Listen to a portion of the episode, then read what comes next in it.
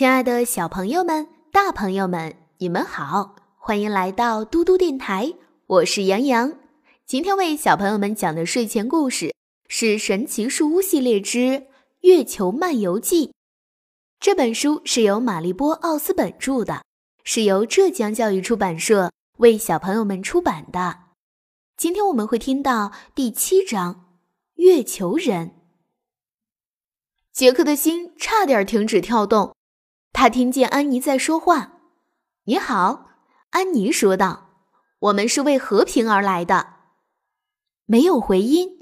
接着，杰克又听见安妮说：“谢谢你。现在我要扶我哥哥起来。”片刻之后，安妮给杰克翻了个身，让他仰面朝上。他抓住杰克的手，把他拉了起来。“多谢。”杰克站起来之后说。月球人站在几步开外，他的脸藏在一个金属面罩后面。他看上去像宇航员，特大号的宇航员。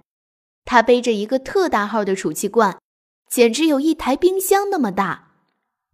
那是喷气式背包，杰克说：“我在书上见过，未来的宇航员就背着这个东西在飞，像微型宇宙飞船一样，对吗？”月球人没有回答，他应该听不见我们说话。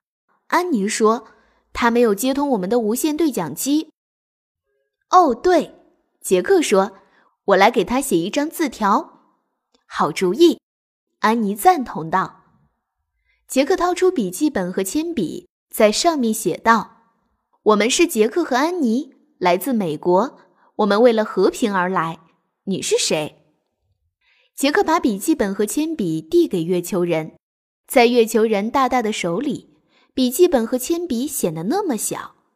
月球人低头看着那段话，又看了看手里的铅笔，然后他把笔记本翻过一页。杰克和安妮注视着月球人把铅笔落在纸上，他非常仔细地写着什么。写完后，他把笔记本和铅笔还给了杰克。杰克和安妮。吃惊地看着那些符号。星星，安妮说：“她画了星星。”也许是一张太空地图，杰克猜测道。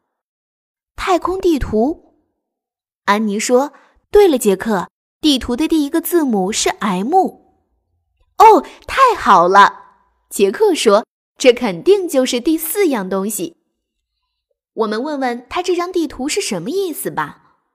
安妮说着，转过身去。“嗯，太晚了。”他说。“为什么？”正在看地图的杰克抬头问道。“你自己看。”只见那个月球人正朝远处的山脉飞去。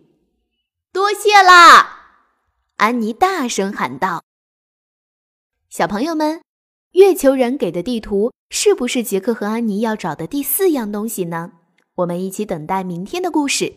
我是杨洋。如果你喜欢听杨洋姐姐讲故事，可以让爸爸妈妈关注微信公众平台“嘟嘟 radio”。我们明天再见啦，晚安，好梦。